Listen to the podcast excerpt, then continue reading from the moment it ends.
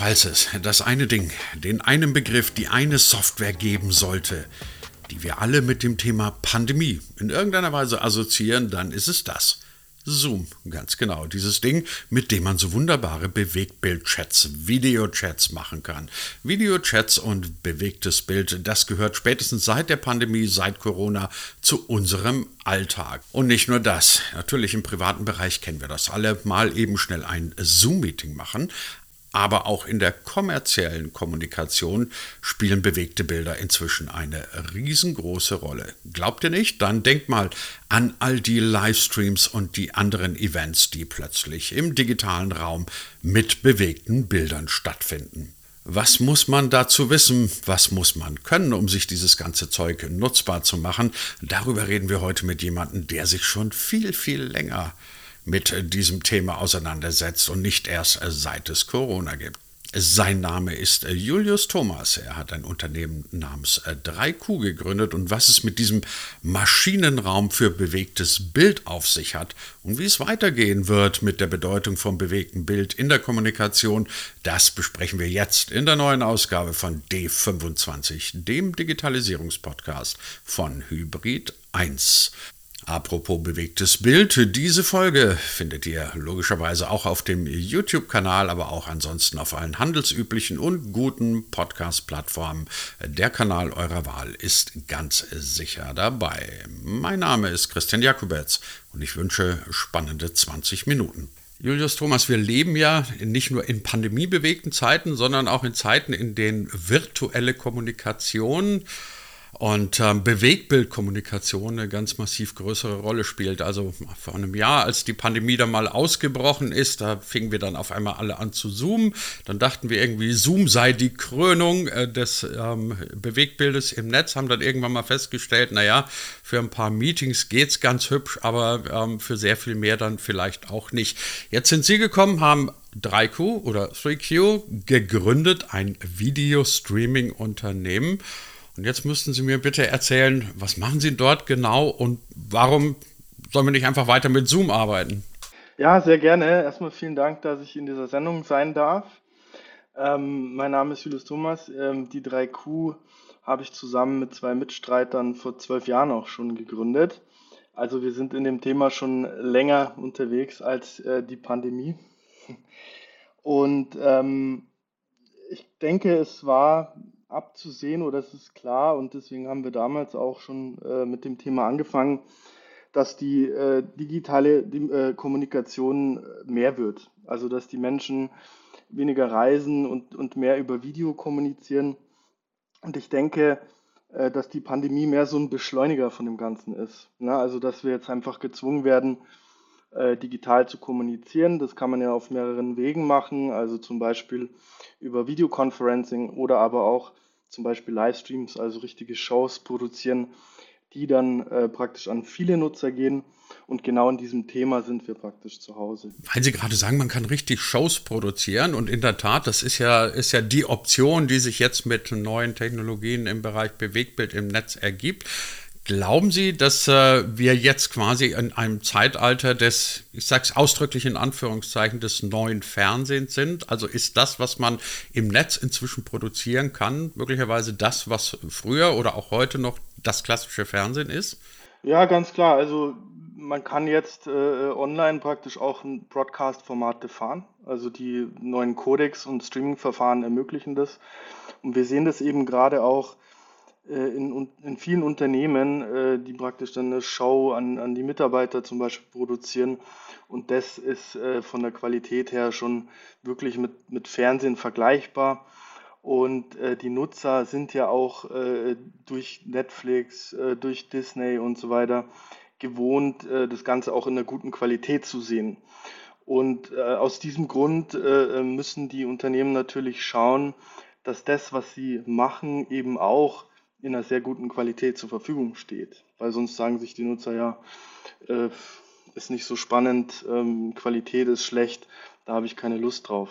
Ist möglicherweise die Technologie schon weiter als äh, wir Nutzer, als wir diejenigen, die wir produzieren? Weil mir fällt in der Tat das auf, was Sie auch gerade gesagt haben. Die technischen Möglichkeiten haben unglaublichen Schub bekommen. Sie können auch mit virtuellen Studios inzwischen arbeiten. Sie können mit, ich weiß nicht wie vielen Kameraeinstellungen arbeiten, mit guten Soundeffekten und whatever. Ich brauche es ja Ihnen ausgerechnet nicht erzählen. Ähm, und dann fällt mir aber auf, dass es sehr oft im Ergebnis, ähm, naja, irgendwelche nette Plauderrunden sind, bei denen sich vier Leute in einem, in einem Videochat zusammenfinden. Und da denke ich mir immer, Mensch, Technik könnte doch so viel mehr als das, was ihr da liefert. Wie, wie erklären Sie sich dieses, dieses Gap? Ja, also es kommt so ein bisschen darauf an, was ich mache. Wenn ich jetzt eine Videokonferenz habe, ist die Qualität nicht so entscheidend und man muss halt auch bedenken, äh, dass Lösungen wie Teams oder Zooms für die Masse gemacht sind. Bei einer Produktion von einer Show, also wenn ich als CEO zum Beispiel was an meine Kollegen verbreiten möchte oder ein Panel habe, was ein, äh, ein Produkt einführt und äh, wo die Kollegen dann praktisch darüber sprechen und, und das präsentieren möchten, dann gehe ich ja an das Thema ganz anders heran. Da baue ich mir ein kleines Studio auf, da benötige ich Kameras, ich benötige eine Regie, äh, muss das Ganze abmischen. Und das ist natürlich qualitativ äh, sehr viel äh, hochwertiger. Und äh, genau da kann ich halt eben ein Broadcast-Format fahren. Ja, ich ähm, streame dann praktisch dieses Signal ganz anders äh, in die Welt, als dass ich das über, also oder wie ich es praktisch über ein Videoconferencing mache. Beim Videoconferencing, da habe ich eine Webcam, habe ich einen, einen, Laptop, der ist ans Internet angeschlossen. Äh, das ist nochmal was ganz anderes. Also ich habe da schon auch ein, ein, komplett anderes Setup. Was ist denn dann der Unterschied zwischen, also jetzt mal rein aus technischer Sicht gesprochen, zwischen ein, einer Plattform wie, wie Ihrer, wie 3Q und ähm, sagen wir Zoom? Weil ich kann mir vorstellen, vorstellen, der Laie denkt sich, ähm, naja, das ist ein Videosignal, das wird irgendwo ins Netz gestreamt. Ähm, warum brauche ich 3Q, wenn ich, wenn ich doch so einen tollen Zoom-Account habe? Ja, also der, der große Unterschied ist der, äh, ein Zoom ist halt ein Videoconferencing-Tool, ähm, wo ich praktisch eine Echtzeitkommunikation habe zwischen mehreren Personen. Ja, die klinken sich dann einfach per Webcam, äh, Webcam ein und äh, können sich dann sehen, können sich unterhalten. Wenn ich eine Show mache, also zum Beispiel, wenn ich als Vorstandsvorsitzender mit meiner Führungsriege an meine Mitarbeiter streamen möchte, nicht mehr an 20 Leute sondern, oder 50 Leute, sondern dann eher an 2000, 5000 oder 50.000 Menschen, dann habe ich eine Kommunikation, die ist One-Way. Ich habe dann natürlich Rückkanäle, dass ich halt mal sagen kann, ich schalte mal jemanden dazu oder habe einen Chat, äh, habe ein Polling und so weiter. Das kann ich ja da alles mit einarbeiten. Aber das ist eine ganz andere Art. Also ich habe mehr so ein lineares Programm, äh, was ich praktisch auch gestalterisch ganz anders aufbereite. Müsste man dann quasi, wenn Sie sozusagen den Maschinenraum zur Verfügung stellen, das Ding, aus dem quasi produziert wird, heraus, dann aber auch im sagen wir mal, Frontend jemanden haben, der professionell produziert. Weil ich meine, wenn ich so einen, so einen professionellen großen Maschinenraum hinter mir habe, dann ist es ja unsinnig, wenn das von Leuten verwendet wird, die vor einer Webcam sitzen und, und in 30-Euro-Mikrofonen besprechen. Ähm, ist der Markt oder glauben Sie, dass dieser Markt jetzt kommt oder existiert er vielleicht sogar schon für richtig hochwertige Shows? Auf jeden Fall. Also da wird ganz stark investiert. Ähm, man muss natürlich noch mal ein bisschen abgrenzen. Das ist halt noch mal das inhaltliche Thema. Äh, wenn ich jetzt irgendwie eine ja, Bildschirmpräsentation mache äh, von einem Produkt, äh, muss ich nicht eine riesen Show aufziehen. Wenn ich jetzt aber zum Beispiel ein äh, neues Auto präsentiere an alle Händler weltweit, also das ist vielleicht ein gutes Beispiel, dann äh, möchte ich da schon eine, eine geile Sendung produzieren, wo ich das Auto in Szene setze und noch drumherum natürlich reingucke, was, was passiert äh, in der Produktentwicklung, äh, wie wird das Auto gebaut, äh, wie wird es am Ende vertrieben. Ähm, also das sind sehr viele Themen, die man halt äh, mit so einem, ja, mit so einer Fernsehsendung letztendlich viel besser in Szene setzen kann, als würde man da mit einer Webcam äh, und mit so einem äh, Billigmikrofon dann praktisch äh, eine Sendung produzieren. Ja. Also das ist, denke ich, auch klar. Und äh, das Setup grenzt sich halt ab, äh, thematisch ab. Ja, also es gibt schon Möglichkeiten, dass ich halt auch sehr kostengünstig äh, produziere. Also das kann ich tatsächlich auch dann mit meinem eigenen Laptop machen, kann da auch dann Einblendungen und sowas machen. Aber wenn es wirklich um die großen Shows geht, äh, äh, dann muss man schon äh, da auch mit einer Videoproduktion zusammenarbeiten. Trotz alledem würde aber doch auch Ihr High-End-Maschinenraum die Produktionsmöglichkeiten für Bewegbild A einfacher machen und vor allem kostengünstiger. Also ich komme aus einer Zeit, ich habe ich hab, äh, vor über 20 Jahren beim ZDF gearbeitet und Fernsehen war immer große Lastwagen mit wahnsinnig viel Equipment. 30 Leute packen viele Kabel, Trommeln, Kabel, Kam Kameras etc. aus und bis das ganze Setup erstmal steht, vergehen zwei Tage. Also etwas überspitzt dargestellt. Ähm, jetzt kommen Sie mit einer Lösung, die professionell ist, aber trotz alledem sehr viel einfacher ähm, oder einfacher zu handeln, sagen wir mal so, als die schweren LKWs. Ähm, kann es einfach sein, dass Bewegtbild ganz generell schon alleine deswegen in der Zukunft eine größere Rolle spielt, weil wir die ganzen Kabel, Trommeln, LKWs, Ü-Wägen und ähnlichen Kladderdatsch schlicht und ergreifend nicht mehr brauchen werden? Äh, ja, natürlich. Also die, die Setups werden einfacher. Ähm, also ich brauche nicht mehr einen Ü-Wagen, wo ich dann praktisch einen Satellit übertragen muss, sondern ich habe letztendlich auch kleinere Gerätschaften, einen Hardware-Encoder, äh, der das Videosignal dann wandelt und übers Internet dann praktisch auf unsere Plattform überträgt. Also da habe ich natürlich ein sehr viel kleineres Setup, demzufolge auch am Ende weniger Kosten. Und es ist natürlich auch so, ähm, dass ich halt auch schon mit einem iPhone halt ein sehr, eine sehr, ja, sehr gutes Signal erzeugen kann. Und am Ende hat man halt dann so ein Hybrid und das entscheidet halt immer so dieses thematische, äh, was mache ich jetzt? Also ich kann dann natürlich auch sagen, äh, wenn ich so eine Schalte mache und jemanden da reinnehme, äh, der dann halt einen, einen, Kommentar oder sowas abgibt, äh, das kann der dann mit dem iPhone machen und das sieht dann auch sehr gut aus. Und vorher wäre das halt viel aufwendiger gewesen, weil derjenige dann halt in ein Studio fahren hätte müssen. Äh, dann wäre das Ganze äh, per Satellit von einem Studio ins Sendezentrum geschickt worden. Also das verändert sich natürlich massiv auch, das ist klar. Ja. Kann es sein, dass wir dann künftig immer, wenn wir Bewegtbild produzieren müssen, überlegen müssen, welches unser richtiges Setup ist? Weil ich meine, das war ja der große Vorteil des Fernsehsetups damals, das war immer gleich. Also egal, ob du irgendwo in fünf Minuten aufgenommen hast oder die große Show produziert hast, deine Lastwägen und deine Kabeltrommeln, die hast du ja immer gebraucht. Heute kann ich ja, wenn ich sie richtig verstehe, variieren, dass ich sage, okay, die kleine Produktpräsentation kann ich dann auch schon mal mit einem schmäleren Equipment fahren.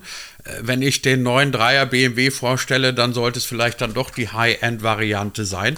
Bedeutet aber auch, in dem Moment, wo ich Bewegtbild produzieren will, muss ich mir sehr intensiv oder sollte ich mir sehr intensiv Gedanken darüber machen, welches Setup ist jetzt angemessen, oder?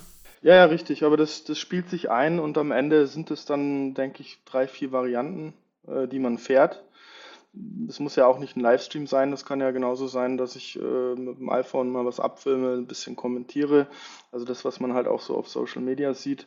Und äh, das hat man dann auch im eigenen äh, Firmennetzwerk ähm, am Ende. Und äh, wie gesagt, das sind dann eben drei Setups, die ich habe. Das plant man im Vorfeld. Das ändert sich natürlich auch im Laufe der Zeit äh, je nachdem, wie das Ganze angenommen wird. Aber insgesamt würde ich halt schon sagen, äh, dass das äh, auch zukünftig noch sehr viel intensiver äh, genutzt wird, weil Bewegtbild halt einfach ein, ein, ein guter Kommunikationsweg ist. Wer sind denn so Ihre klassischen Kunden, die, die zu Ihnen kommen? Also ich habe ein bisschen geguckt, da sind ein paar sehr, sehr große Namen dabei. Ähm, auf den ersten Moment dachte ich, okay, dann ist das wahrscheinlich nur für große Firmen relevant. Ähm, aber wenn ich Sie so reden höre, dann müsste ja eigentlich auch ein Mittelständler jetzt mal sagen, okay, das Thema Bewegtbild im Netz kann für mich interessant werden. Ja, muss ja auch. Also unsere Kunden, ähm, das ist sehr durchwachsen. Also es sind die klassischen Publisher, äh, wie zum Beispiel eine, eine bunte.de oder der SWR mit dem Funknet-Portal, aber auch ganz viele äh, Unternehmen, äh, wo man auch früher vielleicht nicht gedacht hätte, dass die mal was mit dem Thema Video zu tun haben. Und äh, da kann ich klein anfangen, äh, kann das Ganze groß aufziehen. Also da ist am Ende alles mit dabei. Und ähm, wir stellen halt eben fest, also das stärkste Wachstum findet halt aktuell im Corporate-Bereich statt. Also sprich, Unternehmen werden eben auch selber zu Medienhäuser. Und ähm, streamen dann Content, weil es halt einfach ein, ein, guter Weg ist. Glauben Sie, dass äh, Bewegtbild im Netz eigentlich immer zwingend diese, diese ähm, Zoom-Komponente, also der, der Interaktion haben muss? Weil ich habe immer den Eindruck, sehr oft reden wir jetzt davon, dass man sagt, nee, aber wenn man Bewegtbild ins Netz überträgt, dann müssen die Menschen aber auch mitreden können oder also der, der, berühmte Rückkanal, wie man das früher genannt hat, der muss irgendwie existieren. Wenn ich Ihnen jetzt so zuhöre und auch an die Formate denke, die Sie so ein bisschen schildern, dann würde ich sagen, ach nö, ihr braucht eigentlich keinen klassischen Rückkanal. Nee, würde ich auch nicht sagen. Also äh, es gibt halt Sachen wie jetzt so eine Produktpräsentation, da, da präsentiere ich das Produkt und dann habe ich ideal, idealerweise am Ende noch Feedback.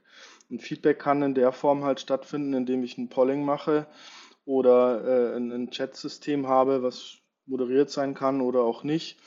Äh, oder äh, wenn ich halt vereinzelt dann Personen hinzuhole, das kann ich ja dann auch mit Video machen und Fragen stellen lasse. Aber so eine direkte Kommunikation ist jetzt äh, bei solchen Dingen äh, nicht unbedingt ähm, vielleicht auch zielführend. Ja, weil wenn ich jetzt in so eine Produktpräsentation an 50 Menschen mache oder, oder 100 oder Tausende, äh, dann stört es ja auch am Ende nur, wenn da irgendwie jeder reinreden kann oder, also man kennt ja da die äh, Funktion in Zoom, wenn ich dann meine Hand hebe, ich möchte irgendwas sagen und das stört ja in diesem Umfeld dann.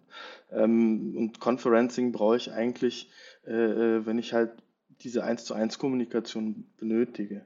Ansonsten kann ich halt sagen, ich produziere einen Livestream, habe ein Panel mit fünf Personen, die können miteinander diskutieren, man kann eine Matz schalten, ähm, Sachen einblenden, Präsentationen einblenden und äh, ansonsten brauche ich ja da erstmal keinen direkten Rückkanal.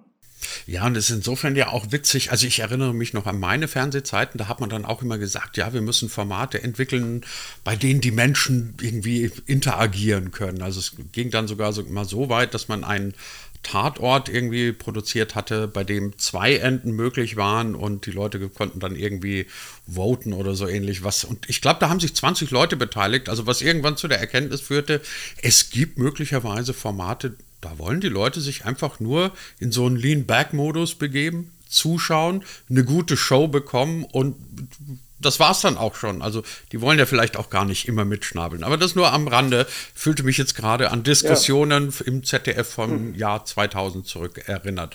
Ähm, Sie haben jetzt vorhin erzählt, Sie haben 3Q ähm, schon vor zwölf Jahren gegründet.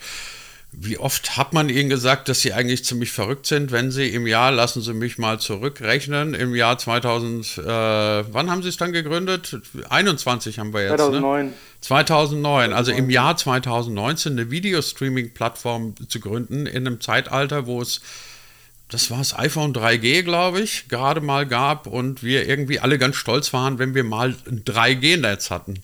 Es ist natürlich sehr schwierig. Äh, gewesen zu vermitteln, was machen wir eigentlich. Das haben sehr viele nicht verstanden. Das ist heute komplett anders. Aber damals, äh, das können Sie sich so vorstellen, also ich habe ein, Webradio betrieben, das war schon relativ gut verbreitet. Äh, habe auch in einer lokalen Rundfunksendung moderiert und dann hat man sich halt so überlegt, okay, wie kann man äh, das ganze Hosting halt besser machen. Also ich, wir haben tatsächlich erst mit dem Thema Audio angefangen und dann ging halt das Thema Video los. Und, und damals war das halt unheimlich kompliziert, weil man halt für jede, also wir hatten auch viele unterschiedliche Plattformen und Geräte. Ja, da gab es noch äh, Nokia mit einer eigenen Plattform, Windows Phone und was es da nicht alles gab.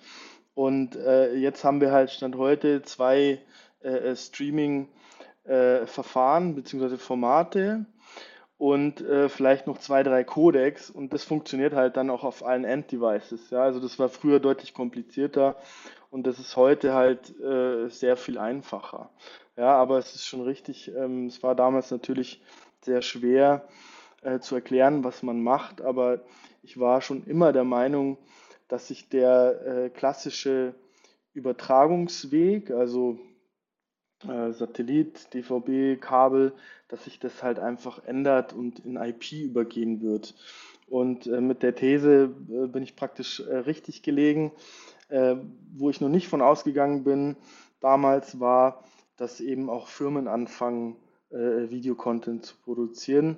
Und ähm, das hat sich eben auch geändert und, und das finde ich ist halt nochmal so das extrem äh, Spannende an dem Thema. Ja? Also dadurch eröffnen sich ja ganz neue Möglichkeiten. Stimmt, wir haben ja damals mal gedacht, ähm, Bewegtbild sei das Privileg von ja, letztendlich Fernsehsendern und vielleicht noch ein paar YouTubern, das Unternehmen quasi auch zu Broadcastern werden. Darauf ist man ja erst im Laufe der Jahre gekommen. Wenn Sie damals schon so richtig lagen mit Ihrer, mit ihrer Idee äh, oder Ihrer Vision von, von einem Bewegtbild im Jahr 2020, 2021, dann würde ich gerne die Gelegenheit nutzen, dass wir beide jetzt ein kleines bisschen in die Zukunft gucken. Deswegen heißt dieser Podcast D25, weil wir ein bisschen Perspektiven für ein digitales Deutschland im Jahr 2025 aufzeigen wollen. Was glauben Sie, wo stehen wir beim Thema Bewegtbild, Bewegtbild-Streaming, Live-Events, all diesen Dingen, mit denen Sie sich gerade beschäftigen, in ja, inzwischen auch nur noch vier Jahren? Äh, ja, also wenn wir in Deutschland hier das Infrastrukturproblem gelöst haben, na, also wenn das, also wenn man eben oder wenn das Internet flächendeckend sehr gut funktioniert, was ja eine Grundvoraussetzung dafür ist, dann denke ich, sind wir in, in fünf Jahren so weit, äh, äh, wenn das alles funktioniert, dass man halt auch die Videotechnik in, in, in vielen anderen Bereichen einsetzt. Ja, also äh, ich brauche da nicht mehr irgendwie einen Techniker um die Welt schicken, der sich eine Maschine anguckt, sondern dann habe ich halt irgendwie eine App mit AI, wo ich dann zur Maschine hingehe. dann kann man das auch per Remote machen mit einer Anweisung, was muss jetzt bei dem Gerät passieren, was muss irgendwie ausgetauscht werden. Also da gibt es viele Dinge, die sich so ändern und die man eben mit dem Videothema einfach lösen kann. Äh, Authentifizierung, wenn ich ein äh, Bankkonto eröffne, äh, das gibt es heute schon. Äh, Schadensregulierung, ja, also da gibt es unendlich viele Möglichkeiten, wo ich Video einsetzen kann.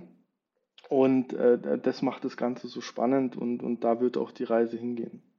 Das sagt unser heutiger Gast in der neuen Ausgabe von D25, dem Digitalisierungspodcast von Hybrid 1, nämlich Julius Thomas, der Gründer und CEO von der Streaming-Plattform 3Q. Julius Thomas, herzlichen Dank dafür. Ja, vielen Dank.